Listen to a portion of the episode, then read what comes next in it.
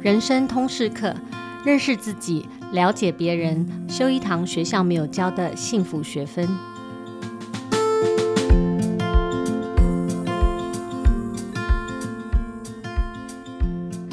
大家好，我是主持人齐瑜，也是亲子天下的创办人跟负责人。今天呢，让我很紧张，也很兴奋，因为今天的特别来宾是我三十年前的政大新闻系同班同学，大学同学。应该所有的听众朋友都认识他，他完全不需要我们花力气再介绍。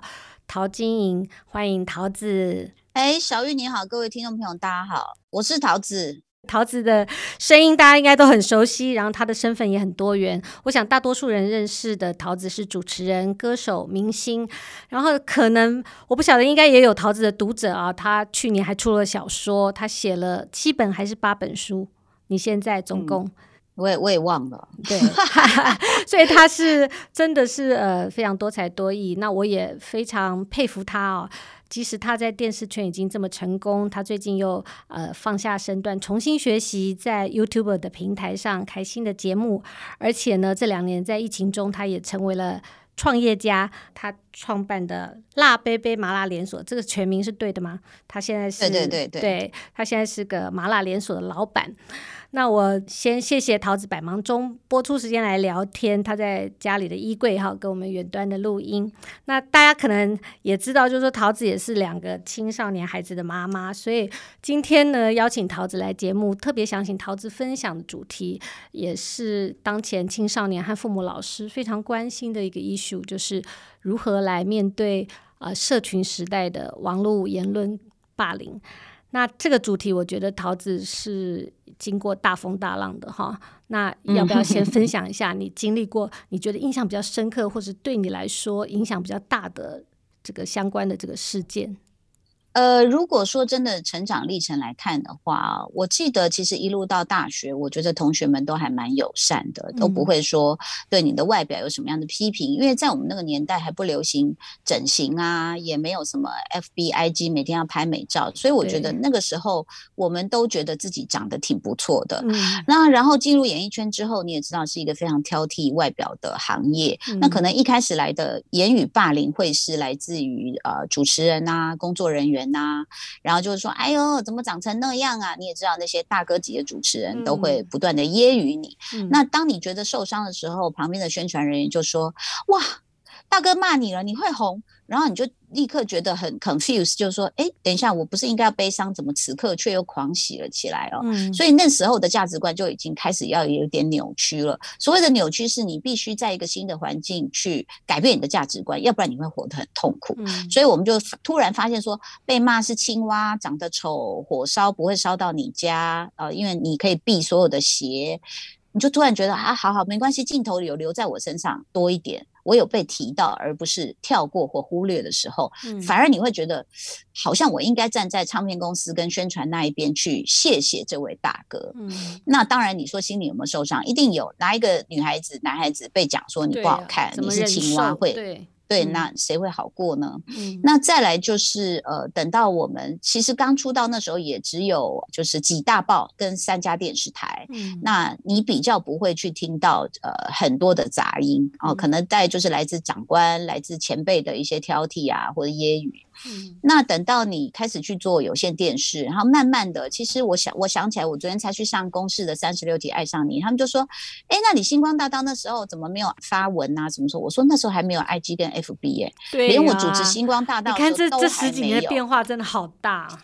没错，我说我就跟炎亚纶说，如果我那时候有 IG 的话，我我现在的粉丝数早就比你多了啊，因为我们做了十届嘛，哦，那这么多的这个曝光量啊等等，那所以也就是说，我是到很后来才去接触到所谓的 FB IG 这几年的变化，大概就是八年十年间吧。嗯，那因为大家开始去关注，开始去发言，每一个人都有一个发言权的时候，你很难保就是说来的人是理智的还是疯狂的。或者是他有什么自己生活上的不满，想要从你这边发泄的，所以就是疯狂的舆舆论啊、言论啊，可能就开始满天飞了。那一开始当然会很走心哦，就是啊骂你啊哦，而且最恐怖的是，比如你在主持颁奖典礼，一下去化妆师就给你看，你看有人给你恶评，那你又要调整心情，又要走上台，我觉得那。个那个是我非常难调试，所以才会有一次在好像是金曲奖，我就直接说，对我就说我我不要主持了，我真的是觉得非常的 sad，你知道吗？那但是当然，那可能那样的言论也是一个很不明智、不成熟的一个决定。但是大家要想哦，那是我们的所谓的社群网站的浪潮刚刚来袭的时候，嗯，那你被第一个浪打倒在沙滩上的时候，你是慌的，你是不知道要怎么面对下一步的，嗯，所以那个时候会做出一个不成熟的反应。我觉得也是因为真的乱了手脚，说怎么回事吗？我那么努力的准备，没有人知道啊，没有，因为那时候不知道自我行销嘛，嗯，我没有，我没有去拍很多的短片，告诉别人，你看我多努力的准备这一段哦，我其实我们都一样过来，但是没有自我行销的概念嘛，在那个时候，嗯，那所以就是啪啪啪的打你，那你就无还手之力，那你也在考虑到底要不要去怼人家，去跟人家比战。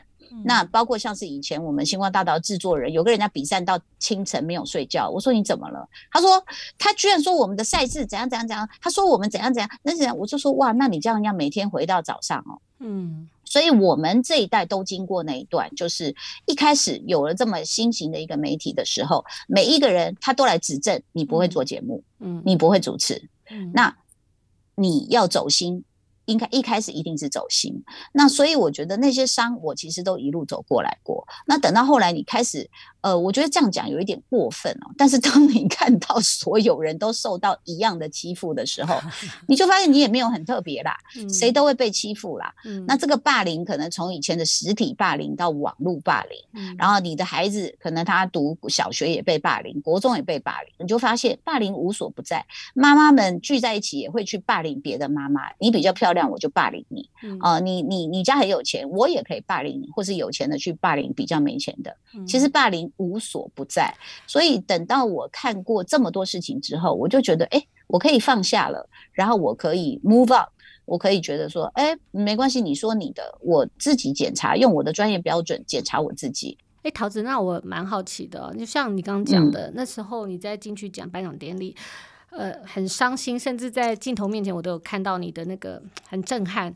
你后来怎么起来的？怎么重新平复你自己？怎么去找到一个新的支持或者是力量？说，哎，我其实不需要那么的在意在网络上各式各样的恶意或者是恶评，但是我有我自己专业的标准，可以帮助我进步。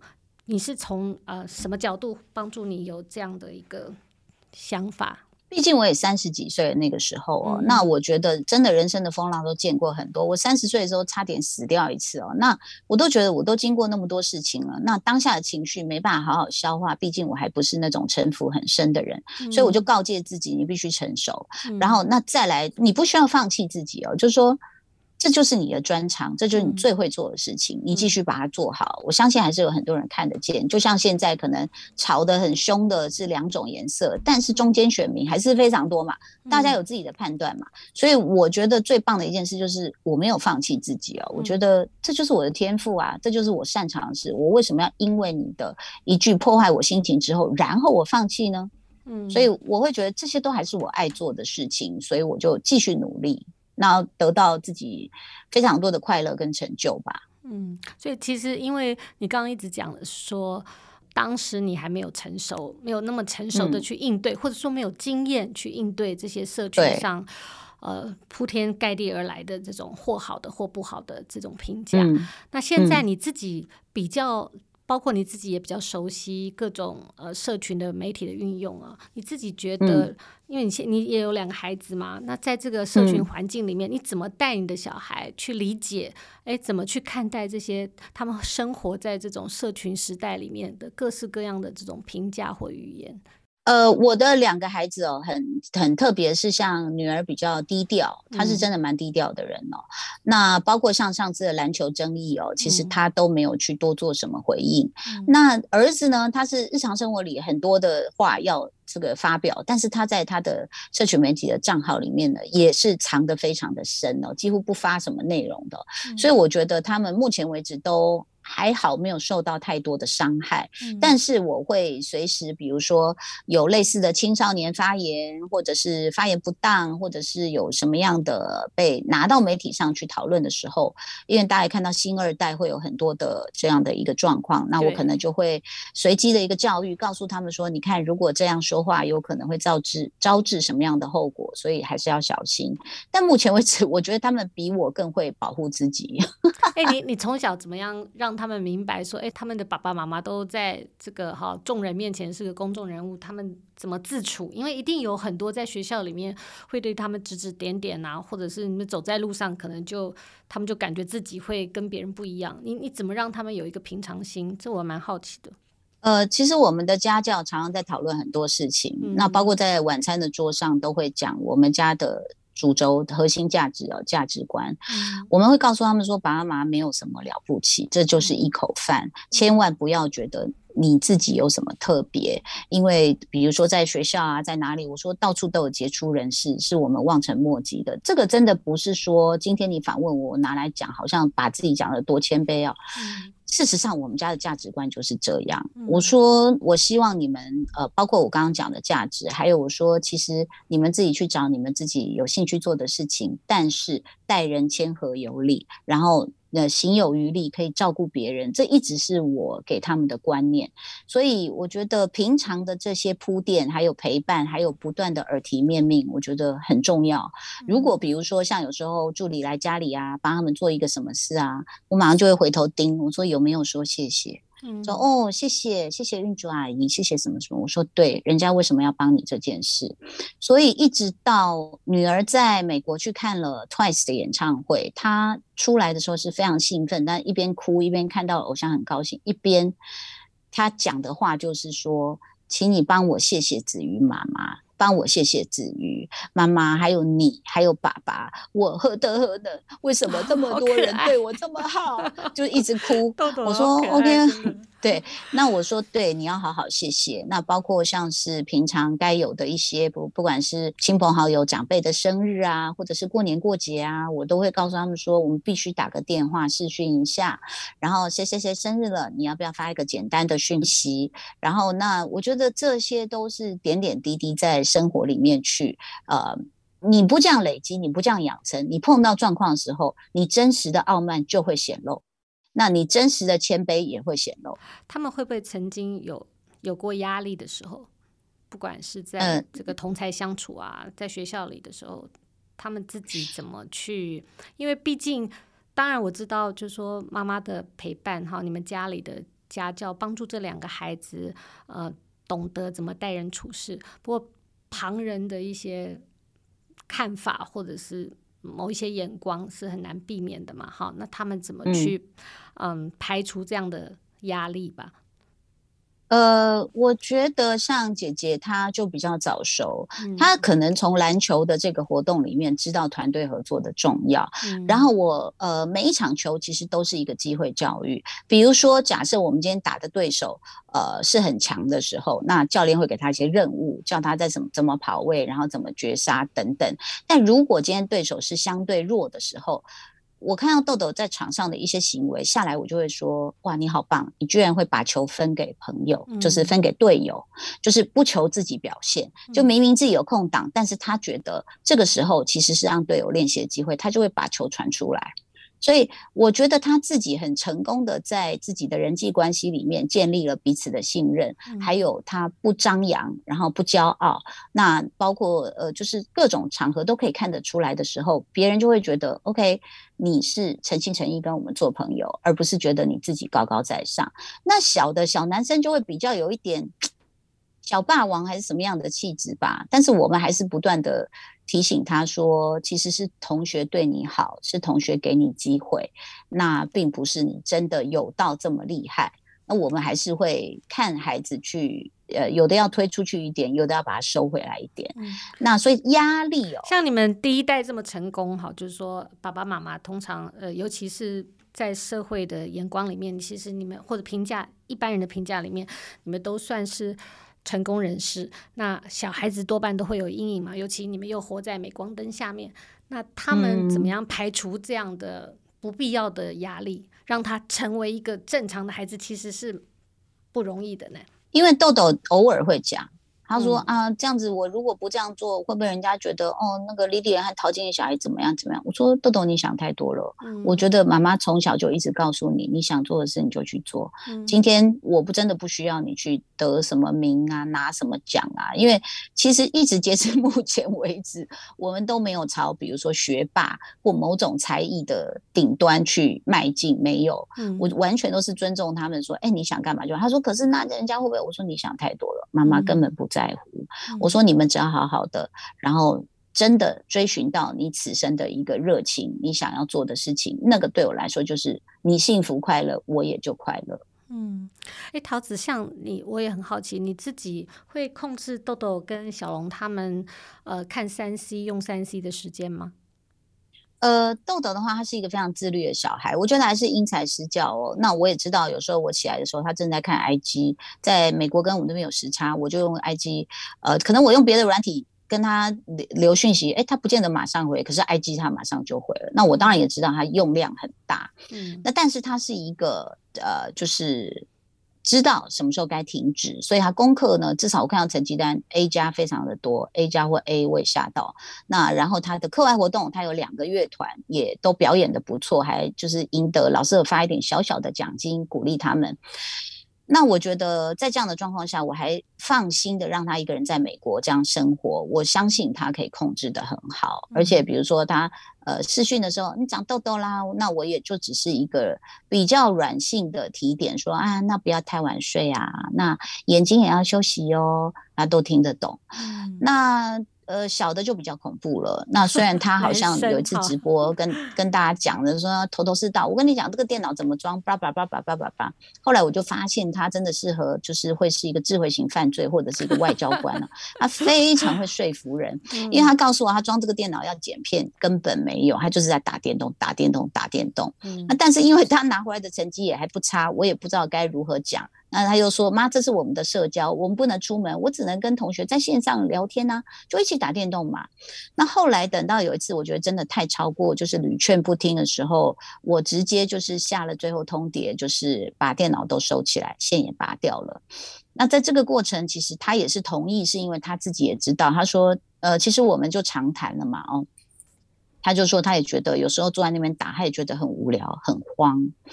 我说：“那我们改变一下。”呃，所以现在已经一个月了，他没有去碰电动，然后我也必须要给他安排新的活动。那这么能言善道的一个孩子，那么会处理人际关系的孩子，因为也是我自己想要学塔罗牌，我就说，那不如你学塔罗牌。他说，诶，那我也不排斥。结果我们就已经。一个月学下来，然后我们就在脸书直播，我们两个还帮人家去占卜哦。那事实上这件事情，可能很多人，呃，很多人会说是不是迷信，是不是什么？我觉得先不管他是不是迷信，事实上他要。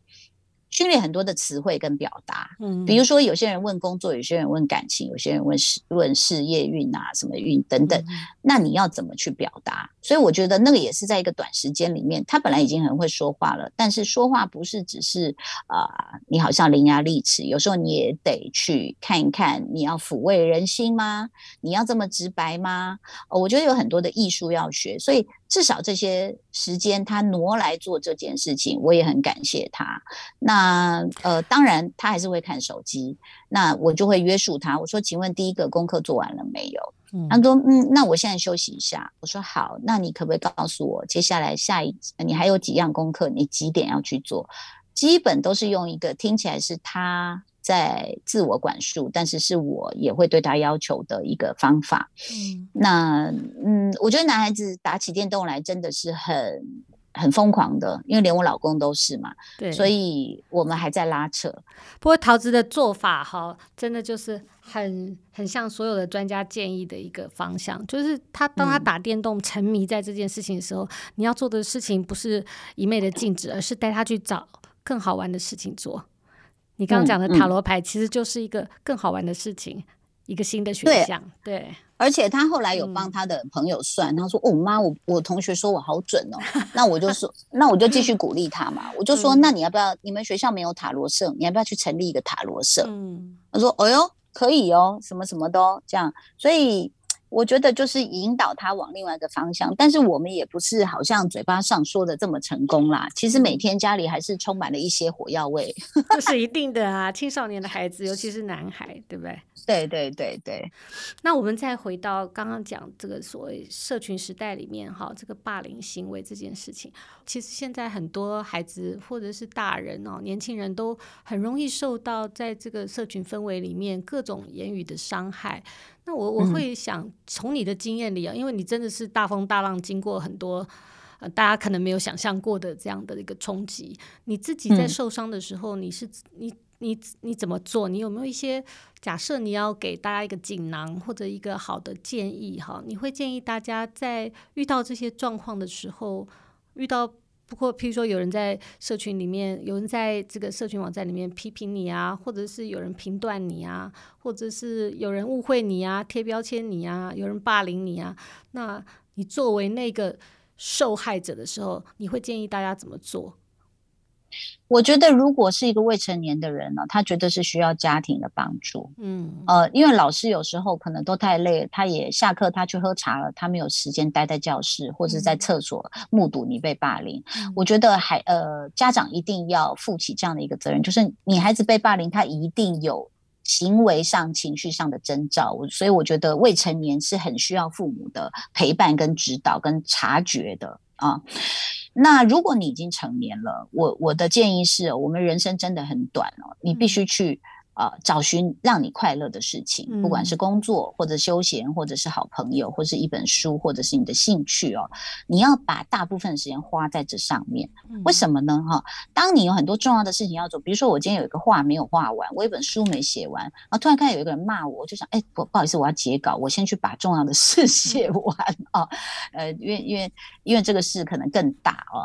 那或者是啊，我有个节目要做，然后你看一下那个评论，就是骂了一些脏字那，你就继续。去录你的节目啊，嗯、那你的节目后来这个播出之后，很多人跟你回想，或你的书得到畅销，哎，那一句话有有什么关系？嗯、所以我觉得有时候你自己的城堡是固若金汤，非常重要。嗯、就是你你你会开始知道说，哇，我有这些时间，我为什么不去经营那些可以让我获利的？所谓的获利不是只有金钱哦，嗯、就是让你获得快乐的，嗯、让你获得有益处的。嗯，对，那你你就会知道说，哎，那些伤就是只是一些小伤，而且根本没什么。嗯，那你如果是个钢铁人，你根本不怕那些人。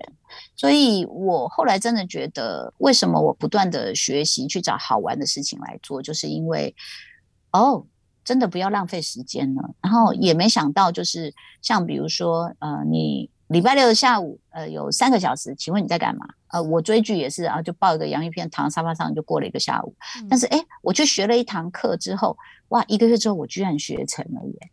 所以一周的三小时的差别，你可能可以学成一样东西，或者是你在原地踏步，然后呃舔自己的伤口。所以我觉得还是把自己壮大，才是对抗这些无聊小事其实最棒的一个防御方法。嗯。真的谢谢桃子，这个几个建议我都觉得非常实用。第一个是说，找寻让你自己快乐的事情，建构一个你自己有安全感的城堡，嗯、然后对自己有更多的自信，好、嗯、累积一些你学习值得学习的项目，做对自己有益处的事情，寻找那个比自就比那些。外人的 comment 或话语更重要的是，这个可能是我们时时都要放在心里，嗯、尤其在现在这个社群氛围的时代，别人的评价总是好像比自己的想望要重要很多，然后也干扰了呃我们很多呃自己人生的一些 priority。那我觉得。桃子分享的这些事情都非常的有帮助，也很有价值。那最后一个问题，我是想也替亲子天下这个所谓的家长、老师这些传统听众们，大家非常 concern 的，就是说，哎，像呃大家都知道，嗯、桃子的女儿豆豆去啊、美国念书，主要是因为她的人生励志就想当那个。呃 WNBA 的这个篮球选手嘛，然后桃子也非常支持他。嗯、那我也在桃子直播里面常常看到你谈到呃小龙，你你是怎么样鼓励他哎做自己这个有兴趣的事情哈，不管他对电脑啊或者这个方向，那你可不可以谈谈说你自己是怎么帮助你的孩子啊去找到那个喜爱跟那个向往？就像你刚刚可能呃呃分享里面也谈到蛮多嘛，就是说要找到自己觉得。让你快乐或更重要的事，但是我觉得家长通常在面对孩子的时候，这个事情就比较困难。呃，我首先先谢谢小玉给我这个机会，然后我觉得真的何其瑜他本人呢，就是本届这个正大新闻同班里面哦 最杰出的哦，因为亲子天下我自己也是忠实的这个。呃，读者，那我真的很谢谢你们，因为有你们这么有系统、这么专业、这么深度的各项报道，我觉得真的是引领了很多焦虑的家长。所以这个我今天决定要 把这个终身成就奖颁给你，真是太感恩了。没有，真的很谢谢你们，然后也谢谢你今天的这个访问是这么有深度，也有这么多的空间让我可以表达哦。那至于你刚刚讲的，回到这个问题，嗯。很多人会觉得我们演艺圈的人，呃，太过浪漫跟天真哦。我因为我后来发现，大概我们这一辈或下一辈吧，比如说讲到林宥嘉好了，你知道他生小孩一样，他也发了一篇文哦，跟我们讲的都一样，就是。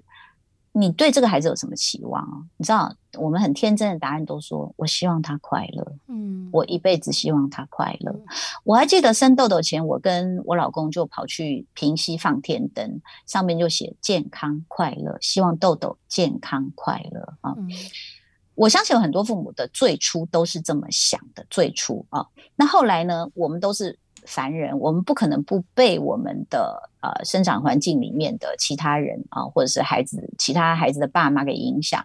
这个在补习啊，那个在拿什么什么什么数奥奥数，你看我都背不起来哈。奥数啊，也对对对，然后那个去拿了什么哦，全省那个金牌啊，什么什么哦，你你怎么可能不被影响？我也没有那么超然。那但是我不是说，于是要鞭策我小孩去拿金牌，不是哦，我会开始想，我就说，哎。小龙啊，你觉得你的长处在哪里啊？你要不要去找一件什么事啊？我而且我都一再告诉他们，我说妈不是叫你们去拿奖牌，我只是觉得你有没有一个热爱的事情啊？嗯、所以呃，像你讲的，引导他们学习，引导他们的目标，我就会跟他用聊的。我说你觉得是什么呢？如果是读书呢？哈、嗯，那你知道小龙很会糊弄我说我不知道啊，那个教教科书很无聊。我说来，妈妈帮你找。那我有订一些不错的杂志，我就丢给他。我说你告诉我这里面你会喜欢哪一篇？他可能就选了一些啊，有在写漫威的历史。他说像这个我会看。我说哦好，然后他就选了像这个癌症的研究。我说哎呦这么厉害哟，这么高深哦哈。那当然也是讲讲。他那天晚上翻翻，他后来也没看了啊。那放不下的还是手机。那但是我就说，第一个至少我先压着他跟我一起学塔罗啊，好玩，沟通试试看。那老师呢也会从呃，因为他有在看动画《JoJo》嘛，老师就说《JoJo》里面有塔罗，你知道吗？然后小龙眼睛立刻亮，说有，我有看过。那老师也很费心的，就去买了一副。九九塔罗牌啊，因为塔罗牌有很多不同的画风，至少我们先踏出这一步啊。音乐我们也引导他，那同样是引导。你说豆豆，其实我们在他旁边弹了两年的吉他，他都不理我们。突然有一天，那时候他国中的同学给他听了 Twice，然后他觉得哎，好好听，然后他自己居然拿起吉他学了一个比较难的叫 Finger Style，而不是只是刷和弦而已。我们就觉得哦，天哪，初吻呐！从小也就在旁边，希望耳濡目染，而不是说找老师压着他练习，他都不太练。但是等到他自发性的学习之后，他就离不开音乐。所以豆豆本来到美国要他的未来的目标是打 WNBA，但是他开始意识到，也察觉到，在黑人跟白人的面前，其实黄种人的身材是比较吃亏的，所以他就转去做音乐。哎，我也觉得非常好，也那也就支持他。嗯、对，那所以。呃，我觉得是等待、陪伴、学习，就是跟他一起学习啊，然后丢给他不同的东西。那小狗狗，你都会买那么多不同的玩具，爸爸妈妈怎么那么偏心啊？你一下买小恐龙，一下买啾啾啾，一下买那个绳子，那为什么你的儿子、女儿就只有钢琴、芭蕾，对不对？嗯。那所以你为什么不也用轻松游戏的心态去让你的孩子多尝试看看？因为就像呃，我们讲，我们是上个世纪生生下来的人哦，未来的世纪的工作都有些都还没有出现哦，所以你怎么能够去想象？而如果马斯克小时候跟他妈说：“我跟你讲，我要载人上火星去住。”然后他妈说 d a m k y 你给我好好的准备考试。”那那你觉得他未来的发展会怎样？所以，我了解家长们的焦虑来自于以后有没有饭吃哦。你放心，一定有饭吃。你觉得谁会没饭吃？其实现在在我工作最忙的时候，我是一颗茶叶蛋跟一杯热美式，我就饱了。嗯，那所以，请问那个没饭吃是到底在担心什么？对。第二个，过去的没饭吃，比如说美术生啊、呃，音乐人，我现在你都可以看到，你光是一个网页设计啊，你光是一个包装设计、工业设计、商业设计，其实那个是不得了的。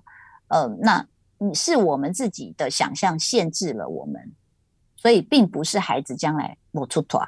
嗯，所以我觉得不要太焦虑。呃，放手让他们看看，当然不是幼稚园就放手，而是你也给他选择多元的机会，然后看看你要看看他的长处在哪里。所以，比如说像小龙，如果在别的家庭，可能大家就会认为他是个废柴，因为他只会讲话，然后很会糊弄人。但是在我的眼里，就是对呀、啊，这是天分的，对不对？对，在你的行业领域里面，这多重要。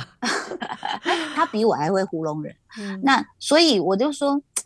如果你是看他的长处，而不要用一种挑剔的眼光看他，那我怎么看这个很会讲话的小男孩呢？OK，我就说了，那我必须把他导入正途。他有可能是外交官，有可能是啊，你可以说他是政客、推销员都可以。但是他或许是一个很好的治疗师，因为像他们那个小女呃女同学愁眉苦脸，她说怎么了吗？他就说呃，我牙齿掉了，这样不好看。然后，那我儿子就立刻说：“没有啊，你还是一样可爱。”嗯，哇，天哪，他是天生撩妹耶，这个。所以他有他的长处嘛。嗯，那我就会鼓励他，我说：“弟弟，其实那我在平常，我觉得家长很有同理心，你要知道这个小龙，嗯，对，家长你要知道哦，你是他生命中第一个巨人，嗯、第一个权威，你只要一拍桌子，他就疯了。”他的世界就要崩裂了，你只要打击他的信心，那可能会是他一辈子的阴影。但是如果你让他有如沐春风的感觉，我常常在想说，我说小龙你太厉害了，你知道你很会沟通吗？你如果能善用这个能力，或许你将来可以跟很多很难沟通的人一起工作，然后你能把团队带得很好。他现在就是班长嘛，哈。那有时候他说，哎，我们现在不跟那个人玩，因为那个人脸很臭。我说小龙，我记得他之前是你很好的朋友，对吗？他说对啊，可是他现在脸很臭。我说那会不会有什么原因呢？你既然曾经是他好朋友，你要不要去了解一下？所以他不会是一个指令一个动作说，说你为什么这样不可以？你怎么这样对你好朋友？不是不是用指责的，而是慢慢去了解。哎，结果你也要给他时间发酵嘛。我讲完之后，哎，过了一个月，他又说我现在要跟他好了。我说 OK，谢谢你。我说他一定之前觉得很孤单，但是你现在又牵起了他的手，他一定很开心。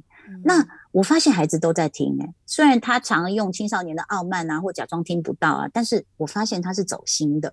所以你的鼓励或你的你的批评，其实你觉得他怎么可能有抵挡能力呢？嗯，所以。我尽量的对孩子的言语都是小心翼翼、温柔，而且用问号。青少年要用问号了，你觉得这样好不好？嗯、这样会不会好一点呢？嗯、比如说像最近不是下大雨嘛，他又说：“妈，我要吃那个那个呃那个汉堡啊，他要叫外卖。”我跟他爸第一个反应就是说：“先看有没有下大雨。”为什么？你下大雨你叫外卖啊？人家有多辛苦？你知道那个雨有多大吗？哈，然后毛毛雨。那我就说这样吧，因为他说妈妈，你不是说你欠我一次？我说对对对，我有讲过，没错。那我开车带你下山去买好不好？所以我觉得是你必须要示范的是一个良性的沟通，而不是你你现在你不是一个啊。霸道的主管，我现在军令如山，一个口令一个动作，这从来都不是跟小孩相处的方式。就连狗狗，你如果一个口令一个动作，它会吓到像流，你知道吗？它直接就会尿出来了。所以我觉得恐惧不是最好的沟通跟管教方式。如果你肯去听，如果你肯去看你孩子多会画画，你发现他的天分，哦，不得了了，搞不好以后他是那个就是苏苏富比的那个拍卖，对不对？当然不，我我还是很不喜欢用这种举例，就是好像啊，他一定会赚大钱，你才会安心。试问这个社会上有几个人在赚大钱？所以当我们自己不够多元的时候，我们对成功的定义就很窄化。嗯，那你都窄化了这样的路，为什么孩子不能往左往右，一定要往前呢？那我们是不是要告诉我们自己？请问一下，你的标准一定是对的吗？嗯，你自己有学过几样东西？你觉得这适合他吗？嗯，这么多的现代的戏剧啊，很多的负面教材都告诉你说，痛苦最后会导致什么？甚至有可能是生命的消失，嗯，有可能是一辈子他不想再跟你对话了，他能逃出国就逃出国了，他跟你越来越远了。如果父母你现在在听这个 podcast，你觉得你的孩子的心跟你越离越远？嗯，你赶快改变你的管教方式吧。嗯，其实非常感谢桃子，而且我也觉得豆豆跟小龙真的很幸福，因为他们有一个这么了解他们，然后很支持他们选择的妈妈哈。那刚刚桃子很累很累，很多口口而且大家，我觉得大家可以从桃子的分享里面可以感受到，说桃子花很多的时间在陪伴，然后这个陪伴呢，呃，有很多的时间是在试图了解他的孩子，他们怎么想事情，然后透过对话来引导他们某一些价值观的选择。所以刚刚我就 quote 了桃子的金句啊，他说最重要的一件事情就是等待陪伴。然后跟他一起学习，我觉得是桃子是非常好的示范哈。他自己，我看到你们家庭里面有很多，你都创造很多的学习项目，包括你们去学画画嘛。有一次你们全家一起学画画，嗯，呃，那个时候在上海，他都跟着我们一起去学画画。对，然后这整个的探索历程，我觉得嗯，每一个家庭都可以做，不论是你有。